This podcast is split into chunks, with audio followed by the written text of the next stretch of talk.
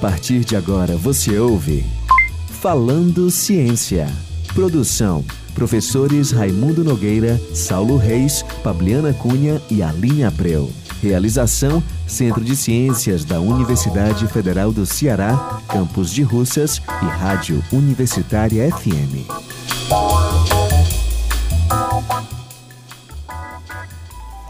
Olá, boa tarde. Esse é o Falando Ciência, o nosso programa da Rádio Universitária FM 107,9. Apresentação minha, Raimundo Nogueira da Costa Filho, professor do Departamento de Física da Universidade Federal do Ceará.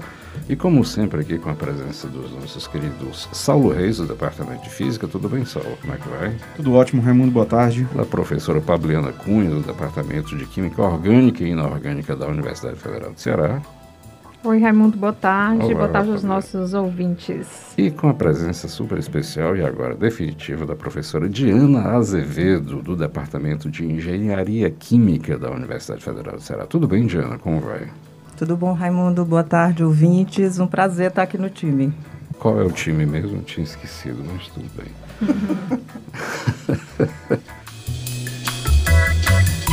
E no programa de hoje nós vamos falar sobre nanomateriais, um mundo muito pequeno. E para falar sobre esse mundo muito pequeno, nós estamos aqui com a nossa colega, a doutora Janaína Sobreira Rocha. A Janaína, ela trabalha no Núcleo de Tecnologia e Qualidade Industrial do Ceará, o nosso querido NUTEC. Tudo bem, Janaína? Como vai? Oi, professor. Olá a todos os ouvintes. Muito obrigada pelo convite. Tá tudo bem. No Falando Ciência de hoje, a gente vai bater esse papo sobre nanotecnologia com a, com a doutora Janaína Sobreira. Depois a gente vai. Antes disso, né, a Pabliana vai contar um pouquinho da história da nanotecnologia como área de forma geral. Perguntas, comentários, sugestões, por favor, envie e-mail para falandociência.gmail.com. Era uma vez na ciência.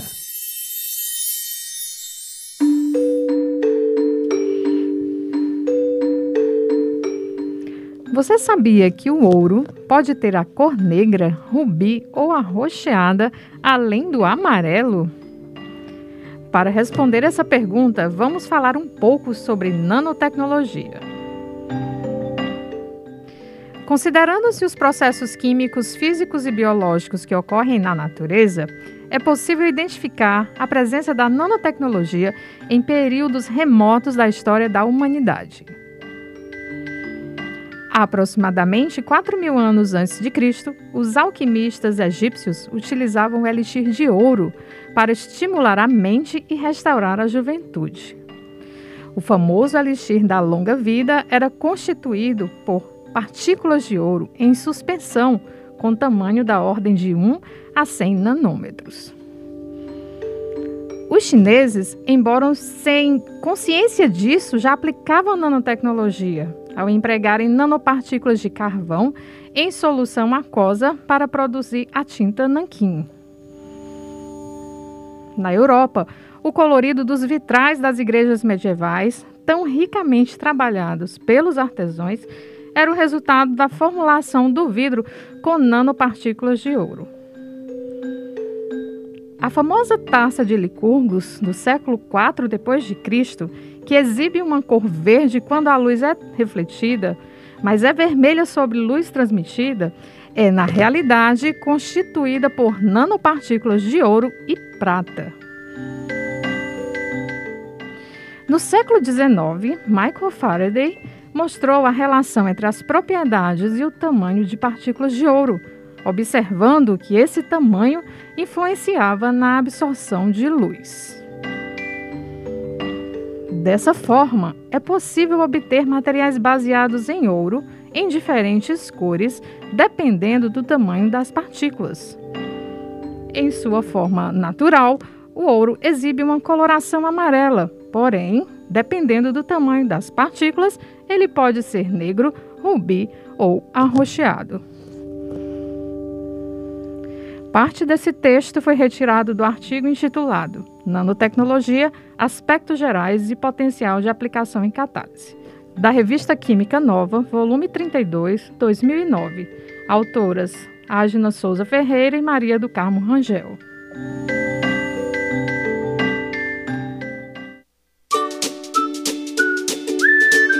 Fazendo Ciência.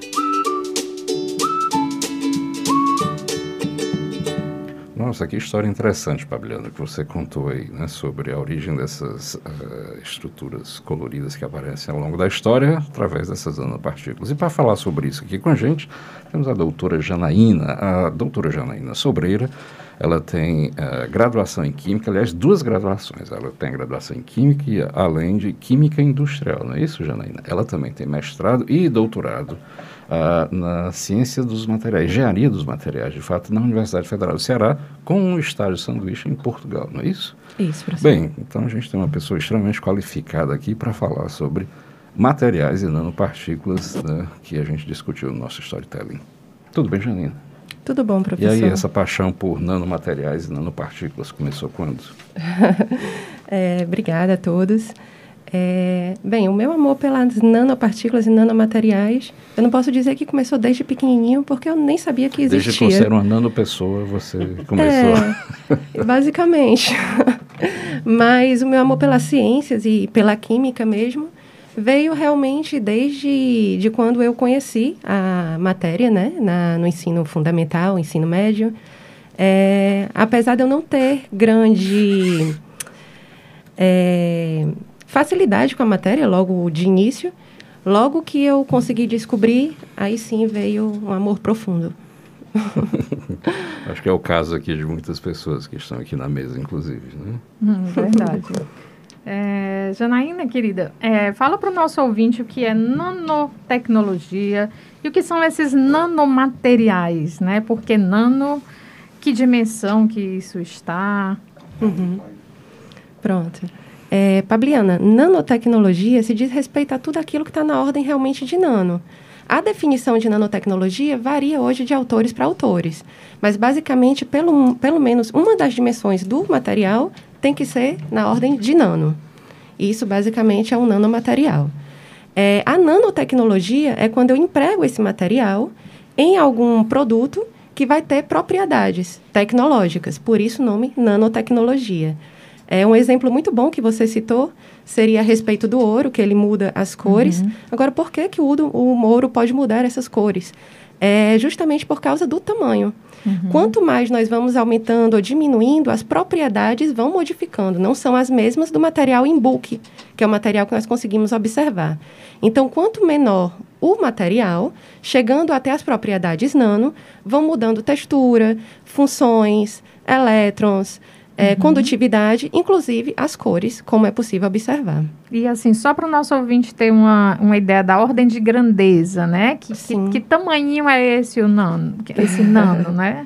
Pronto, ele seria muito menor, muito menor do que um fio de cabelo, uhum. olhado a olho nu, né? Menor é... ainda do que uma bactéria, por exemplo, que está todo mundo acostumado aí a saber que é pequenininha, né? Sim, ainda menor que uma bactéria que não conseguimos observar. Basicamente, temos que ver é, por micro, microscópio, e nem todos estão com a capacidade de conseguir essa observação. Basicamente, o microscópio de transmissão. É, é, para a gente tentar contextualizar, um fio de cabelo, por exemplo, é da ordem de 80 mil nanômetros. Uhum. Né? Então, se... É, é, pensar na milésima, milionésima parte nano. do milímetro, né? Exatamente. Então, é, então quando a gente fala é um aqui no nanômetro, a gente vai para quando a gente fala do, do fio de cabelo, a gente está em uma escala bem menor do uhum. que um fio de cabelo, né? É por isso que essas partículas entram Só lá na substância. Pensando, né? para ver quão pequeno é, você pensa num átomo que a gente diria que seria a menor parte da matéria, né? Da ordem de um angstrom, que é um décimo, um sobre dez de um nanômetro, né? Exatamente. Exatamente. Então, é, são, é, realmente é bem pequenininho, pessoal, viu? Não dá para a gente enxergar muito a olho nu não, mas as pessoas parecem que conseguem manipular, não é isso, Janaína? Sim, professor, e é muito interessante porque apesar de não conseguirmos observar, é, quando fazemos um nanomaterial, é possível sim observar é, o material pronto. Ele se assemelha, quando é em forma de pó, por exemplo, a um sal, o sal de cozinha.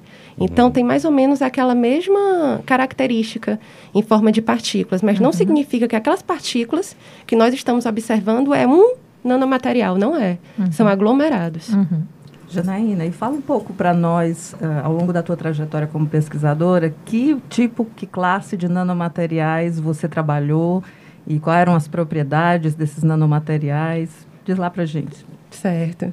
É, durante a minha graduação, eu trabalhei basicamente com materiais do tipo de grafeno e nanotubo de carbono. É, durante o meu mestrado, trabalhei basicamente com nanotubos de titanato e nanopartículas magnéticas, é, do tipo magnetita. E no meu doutorado, trabalhei com óxido de manganês, também os nanotubos do, do meu mestrado, nanopartículas magnéticas também. É basicamente isso. Então, esses nanotubos eram cilindros, digamos assim, cuja dimensão do diâmetro deles era dessa ordem que estamos falando aqui, não é isso? Exatamente. Agora, é interessante que quando a gente fala nanotubo, aí ainda tem outras abrangências do nanotubo. Dependendo de como é a parte interna do nanotubo, também muda as propriedades. Ele pode ser do tipo enrolado, como se pegássemos uma folha mesmo e enrolássemos, e seria em forma de scroll. Como com... se fosse uma língua de sogra, né? Nosso Exatamente. tempo, aquelas que a gente sopra no Exatamente. Temos esse tipo de material. Temos outro que dentro do tubo ele é todo fechadinho, então não possui é uma cavidade. Além disso, tem outros que são somente fechados com uma cavidade única. Mas aí você enveredou por essa área tão pequena. Mas foi por opção ou porque você achou realmente atraente? Ou não, eu achei interessante esse trabalho, existiu alguma coisa que chamou a sua atenção? Porque aí você foi se tornando um especialista na área, né? Eu também queria saber o que é que exatamente você fez, por exemplo, no seu doutorado. Você fazia parte ah, da, da, preparação do material, você fazia parte da análise do material, você recebia o material pronto, analisava, era a aplicação. Conta aí pra gente esse contexto. Tá bem é, primeiramente, né, como eu cheguei nessa área de nanomateriais. É, logo que eu entrei na química, eu quis fazer o curso de química para estudar é, partículas que na verdade seriam subatômicas. Eu queria estudar quartz, leptons. Ah, acho que é física o nome desse curso. É? Exatamente. Não? Depois eu descobri que era física. Mas ainda na química eu fui no departamento de física querendo estudar essas partículas subatômicas uhum. e comecei, comecei um estudo teórico, mas vi que não era aquilo que eu estava querendo, que na verdade o que eu pensei que fosse é a nanotecnologia e foi quando eu fui parar é, no grupo de matéria condensada da física. Certo. Qual foi a outra pergunta, professor? não, aí você então se viu nesse mundo, não, agora eu sei o que é que eu quero, eu quero estudar isso, esse, isso. Esse, esse, mundo pequeno, mas sem ir para as questões uh, fundamentais, que é a física, realmente o que a sua praia era química, né? Sim. Aí de repente você estava num laboratório, mas aí você fazia parte da produção do, do, do, do material, você fazia parte da análise, você recebia uh, uh, os materiais prontos, como era o seu trabalho, o que é que vocês desenvolveram e fale um pouco então da sua tese de doutorado para a gente. Tá bom. É, tanto na graduação, mestrado e doutorado, é, praticamente eu sou mil utilidades. Eu fazia a síntese como química é, e como eu estava dentro do departamento de física e o nosso da matéria condensada é muito bem equipado, é, eu também manipulava, ou seja, eu fazia tanto a síntese quanto as caracterizações do material. E, além disso, também a gente trabalhava na parte da biocompatibilidade, para saber se aquele material era tóxico, se poderia ser usado em humanos. Então, todo esse processo eu acompanhei de perto. Eu não recebia um material pronto, era desde do zero mesmo. Você falou aí em biocompatibilidade, então qual era a função que vocês pretendiam dar a esse, material, esse nanomaterial que você estudou no seu doutorado? Pronto. É, no doutorado, eu parti para duas linhas de pesquisa. A minha primeira linha de pesquisa era na área basicamente ambiental, que nós utilizamos o nanotubo de titanato, é, pois ele é um adsorvente muito bom de corantes, e hoje uma problemática ambiental seria a indústria têxtil, que as nossas roupas que estamos utilizando hoje aqui passa por um processo de pigmentação e muito dessa pigmentação, as águas residuais são jogadas muitas vezes nos rios. Então, a gente queria tentar é, suprir esse problema. Para isso, a gente fez essa minha primeira pesquisa, que foi no doutorado, iniciou no mestrado, deu continuidade no doutorado, é, que seria pegar essas águas residuais e tentar fazer o tratamento. Para isso, nós utilizamos um corante, que ele é dito como é, um corante ideal, um corante padrão, que seria o azul de metileno, acho que é amplamente conhecido. Ele é na cor azul, ele é um corante catiônico. É, os meus nanomateriais, que no caso seria o nanotubo de titanato, ele tem esse poder de adsorção muito rápida desse corante de azul de metileno, em torno de um minuto, dependendo da concentração do azul de metileno e do meu nanomaterial, era possível a água ficar completamente transparente. Então, é, conseguimos dar uma funcionalidade, mas não conseguimos fazer a recuperação desse nanomaterial. Então, ele iria poluir os rios, né? Não estaria, os rios não estariam mais com aquele corante, mas o meu nanomaterial estaria sedimentado junto ao solo. Então, para isso, a gente tentou agregar nesse meu nanomaterial propriedades magnéticas, para industrialmente, quando for utilizado, poder, na presença de um campo magnético, ele poder ser atraído, ser tratado e poder ser utilizado diversas vezes. Então, basicamente, essa foi a minha primeira pesquisa na área ambiental. Então, só para entender um pouquinho, você com, é, tornando essa nanopartícula magnética, uhum. inclusive você explica já para o nosso ouvinte, né, que é uma nanopartícula magnética, Sim. você teria como retirar esse material, por exemplo, do, do, do fundo de um corpo d'água, né, de, de um rio, alguma coisa assim? Exatamente. Usando aí um imã com essa com essa possibilidade, é isso? Exatamente. Uhum. Salientando que fizemos isso de forma laboratorial. Certo. Então, nós certo. não empregamos na indústria certo. ainda. Entendi. É, seria, mas realmente o magnético aí seria para fazer a separação, né, desse material e poder tirar. Exatamente. E aproveita e explica para o nosso ouvinte o que são nanopartículas magnéticas, né, que você uhum. falou aí. Sim. É, como é que elas são magnéticas? Como é que elas se tornam magnéticas? Pronto, a nanopartícula magnética, é, ela é praticamente, nós utilizamos a magnetita. Então, além de ser magnética, ela é super paramagnética. Fala para o nosso ouvinte que é magnetita. É... magnetita. E também o paramagnética, que é uma propriedade que se diferencia de vários outros tipos de magnetismo, né? sim, sim. É, a magnetita, ela é encontrada na natureza hoje, na forma tanto de magnetita quanto hematita. Ela é basicamente a base de ferro e oxigênio. É um óxido de, de ferro, é né? É um óxido de ferro. Uhum. Nós temos, ela está em forma de rocha, normalmente. Uhum. É, mas a que nós fazemos no laboratório, nós tentamos fazer o mínimo de defeito possível. Ela é em tamanho nanométrico, porque é uhum. é encontrada na natureza é em tamanho book. Uhum. É, então, ela no tamanho nanométrico, ela fica com um único domínio. E esse único domínio consegue aprisionar e torná-la super paramagnética, ou seja, na presença do ímã, ela é atraída muito fortemente. Sim. Uma pequena quantidade de material, eu consigo deixar ela suspensa no ímã durante muito tempo. E assim que eu tiro o ímã, os elétrons voltam a ficar normalmente organizados. E na presença do ímã, eles se desorganizam. É, o, o, magnetismo é uma propriedade intrínseca do, da, da, matéria, né, de alguns elementos químicos, né, é uma propriedade quântica que tem a ver com spin. Uhum. Aí você tem alguns tipos de magnetismo, como ferromagnetismo, paramagnetismo, diamagnetismo. Né? Uh, e o que caracteriza toda essa, essa nomenclatura, por exemplo, o ferromagnetismo é um material com uma magnetita que você encontra eventualmente em rochas, ela já é magnetizada uh, naturalmente, ou seja, é um ímã que você encontra na natureza. Uhum. Esses outros materiais, paramagnetismo, diamagnetismo, dependendo de um campo magnético que você aplica, ou seja, se você aproxima um ímã de algum material, por exemplo, alguém já fez em casa, né? Tem uma colher, você pega uma, e aí traz o ímã perto da colher, daqui a pouco a, a própria colher já começa a uhum se tornar um ímã também, né? Muito comum Sim. com chave de fenda, né? Que o pessoal mag uh, magnetiza, uh, imanta, né? Que eles é, chamam a chave isso aí é, para ficar catando parafuso e tal. Isso aí no mundo microscópico, né? Mas o que ela está falando aqui é que é a nível bem pequeno, bem microscópico, né? Porque a gente falou aqui da paixão dela, mas ela não saiu ainda, ela gosta de estudar as partículas, né?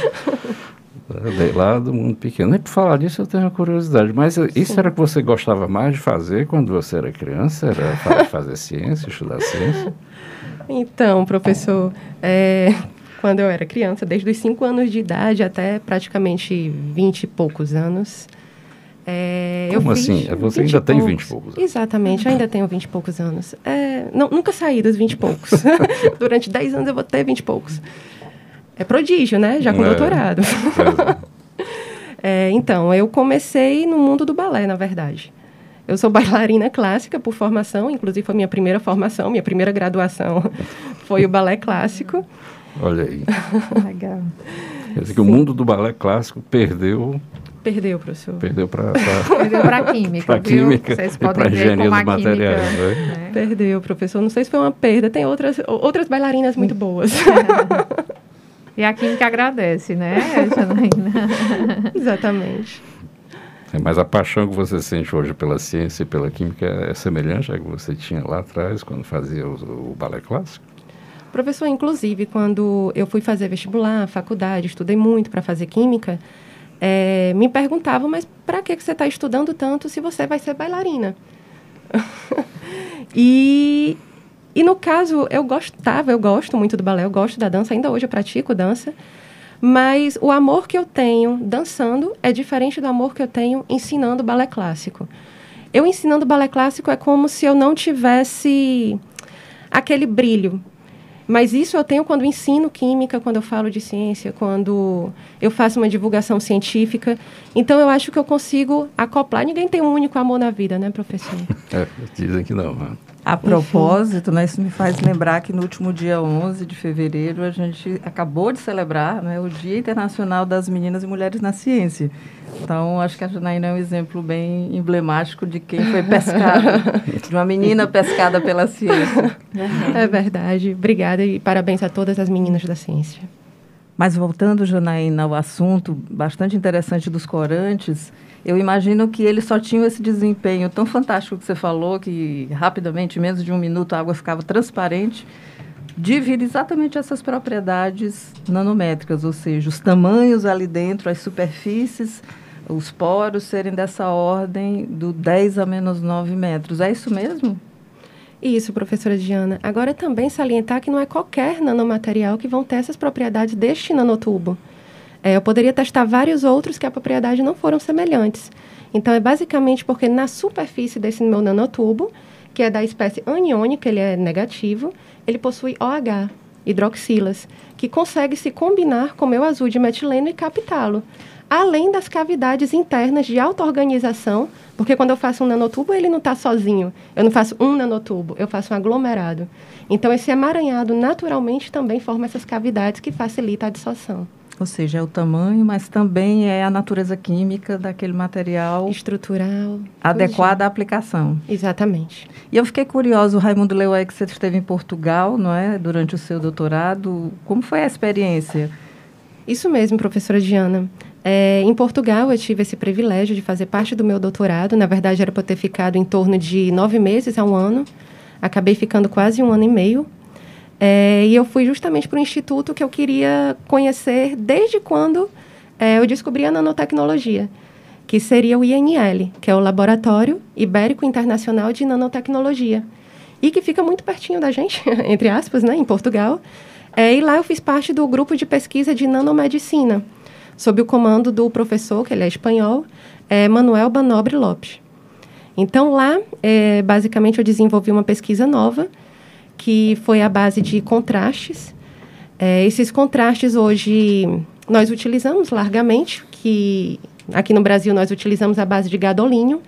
Entretanto, há alguns problemas relacionados ao gadolínio, esse contraste que é injetado, que ele em algumas pessoas são tóxicos, principalmente para quem tem problemas renais, é, em alguns casos de alergias graves, geralmente quando a gente vai fazer uma ressonância magnética, temos que tomar algum antialérgico antes, justamente por causa desse contraste. Então, o que nós tentamos fazer em Portugal é justamente desenvolver um contraste que fosse mais biocompatível e que fosse tão bom quanto é o contraste à base de gadolínio, que hoje ele só pode ser utilizado na fase complexada. Eu não posso utilizar o gadolínio sozinho, porque ele é extremamente tóxico. Janaína, eu acho um ponto aí muito interessante que você falou, até para o nosso ouvinte conhecer melhor. Uhum. Esse contraste, qual é o objetivo dele? Uhum. Porque às vezes a pessoa pode pensar, poxa, por que eu tenho que tomar esse contraste antes de fazer o exame, né? Explica para o nosso ouvinte qual é o objetivo desse contraste, né? Tanto do, claro. que, do que se é utilizado hoje, quanto com esse seu pensamento aí, né, de um novo material. Isso. É, basicamente, a ressonância magnética, diferente do raio-x, que nós também fazemos, né, amplamente, uhum. ela vê corpos moles. Uhum. Então, quando eu faço sem o contraste, ela vai observar todos os corpos moles, mas não vão ter distinção. Uhum. A gente consegue delimitar, mas sem saber o quê. Quando eu aplico o contraste, ele consegue se unir a determinados pontos e aquela cor que o médico vai diagnosticar vai estar na cor uhum. branca. Uhum. Então, ele consegue é, facilitar o diagnóstico, tanto cancerígeno, uhum. é, doenças no fígado e diversos outros fatores. Muito interessante. Isso aqui faz com que a gente puxe essa conversa para um próximo programa, porque é um assunto bastante interessante. Além disso, a gente tem que falar do trabalho que a doutora Janaína, Janaína faz lá no Nutec, não é isso, Janaína? Hoje Sim, você professor. trabalha no Nutec, não é? Sim, hoje eu faço parte do Núcleo de Tecnologia e Qualidade Industrial do Ceará, Nutec. Sim, é esse tipo de pesquisa que você fez no seu doutorado, de alguma forma você está tentando desenvolver do, lá no Nutec, é isso? Basicamente é isso? No Nutec, nós não estamos desenvolvendo é, pesquisas na área da medicina. Lá é basicamente é, para a indústria. Então, não que o meu aprendizado tenha sido em vão. Eu consigo aplicar em diversos compreendo. produtos. Eu compreendo. Então, eu estava pensando aqui, olhando tudo isso que você falou, de tanta uh, experiência, tanto na química quanto na engenharia dos materiais, indo a Portugal, e ainda com esse background de balé clássico, viu, Saulo? Me lembrei daquele filme Cisne Negro. Cisne Negro é o da, com a Natalie Portman, né? Que ela é uma bailarina e começa a ter problemas. É, mas o que eu queria focar, de fato, era a dedicação, né? a dedicação, pessoas... é verdade. Para então, você ser uma bailarina de alto é. nível, de alta performance, você precisa de muita dedicação. Então, eu imagino assim como um cientista. Né? Exatamente. Então, eu imagino que no caso dela, essa parte da dedicação, ela trouxe muito lá da, do, do balé, né? Porque na ciência, estamos da aqui duas... Também. Da disciplina, tem que ser extremamente disciplinado. Então, para você não deve ter sido uma transição assim tão absurda do ponto de vista mental, né, de foco em trabalho e disciplina. Né? É verdade, professor. E juntando tudo isso, né, eu acho que a disciplina e o foco vem também com aquilo que a gente ama fazer, né? Porque disciplina e foco também pode ser cansativíssimo. E o amor também facilita um pouco. Muito bem. Verdade. Bem, e o nosso papo de hoje termina por aqui. Vamos continuar essa conversa com a doutora Janaína Sobreira para falar um pouco mais sobre o Nutec e o seu trabalho. E você pode acompanhar o nosso programa toda segunda-feira às 14h30 aqui na Rádio Universitária FM 107,9. Né? Ele também, ele, esse programa é reprisado aos sábados, às 1h30 da tarde. O nosso conteúdo está disponibilizado no site da Universitária FM. Ah, o site é radiouniversitariafm.com.br. Ah, ele está no Spotify no, Sound, no SoundCloud também. A gente também tem no Instagram, que vocês podem né, acessar o Instagram do, do, do, do nosso uh, Falando Ciência. Bem, então, mais uma vez, agradecer a doutora Janaína. Muito obrigado, Jana, pela conversa. Saulo, Pabliana, uma boa semana a todos e até o nosso próximo Falando Ciência. Você ouviu? Falando Ciência. Produção: professores Raimundo Nogueira, Saulo Reis, Pabliana Cunha e Aline Abreu. Realização: Centro de Ciências da Universidade Federal do Ceará, Campus de Russas e Rádio Universitária FM.